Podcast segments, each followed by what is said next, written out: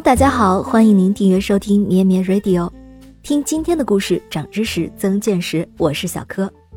今天是十月十二日，二零一三年十月十二日，纽约中央公园路边的一个老头摆了个画摊，一天卖出去八幅画，收入了四百二十美元。对于一个街头卖画的摆摊客来说，这还算是赚了点钱。可是那几位买画的朋友可就实在是赚大了。这究竟是怎么回事呢？原来啊，这位摆摊的老头是街头艺术大师班克西找来的。那天摆摊所卖的画全部都是班克西的真迹，每一幅至少价值三万美元，其中有一幅被拍卖到了二十五万美元。班克西拜托这位摆摊的老头以六十美元每幅的价格将他的画摆在画摊出售。目的呢，就是为了测试人性。他用隐藏式的摄影机拍下了整个过程。二零一三年十月十二日当天，从中午到下午三点半，这个老头儿都没有卖出一幅画。三点半的时候，终于有一位女士有兴趣来买两幅画，但是经过一番讨价还价，最后呀砍价到了一半，是以六十美元两幅的价格买下了两幅画。四点钟，一位来自新西兰的观光客以原价又买了两幅。后来呢，又有一位男生过来买画，他从芝加哥过来，想买东西补墙壁，一看这画比较合意，就买了四幅回去。最幸运的是，这位男生买走的四幅画作里，包含了一幅班克西的名作《爱无处不在》，就是那幅被拍卖到了二十五万美元的。班克西把他录制下来的内容放到网站上，这下所有在那天路过中央公园的人无不大呼可惜，觉得自己错失了发财的机会。那班克西为什么要这样做呢？出生于1974年的班克西在14岁那年被中学除名，后来他成了英国涂鸦风潮的中间人物，他是伦敦最有名的涂鸦艺术家。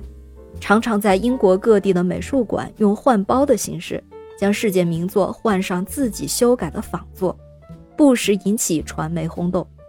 比如，他画一些有反讽意味的假古典作品，亲自带着这些作品混在博物馆的游客中，趁人不备把自己的作品快速贴上墙。游客们乍看之下还以为这些画就是博物馆的内藏。他在英国街头、墙角、桥梁涂鸦，用幽默的图画、尖刻的标语，以另类的艺术形式嘲讽权贵、挖苦政府。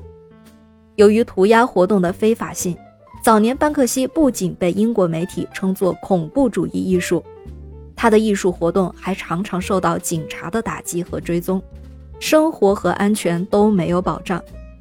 而偏偏有人这个时候把班克西涂鸦的墙面拿出来拍卖。居然卖到了天价，而富豪们觉得只要价钱高的东西就是好东西，所以这些讽刺有钱人和权贵的作品，结果竟然是被这帮人自己来收藏了。班克西也就成为了街头涂鸦作品被当作艺术品高价收藏的第一人。班克西这个人很有个性，他的作品价值被炒得越高，他就越不容许自己的作品失去原意。所以，这才出现了他请人摆摊卖画的一幕。他就是想看看，没有名气和高价加持的艺术品，仅凭画作本身能否被人欣赏。可是这一行动又被媒体争相报道，使得他的名气更大了。连本来对他不熟悉的一些亚洲富豪，为了凑热闹，也参与了哄抬他作品价格的行列。班克西是一名不折不扣的艺术家。他的创意令人称奇，不过就如同我们今天的故事，如果不考虑名气和价格，你还能够欣赏到作品的艺术价值本身吗？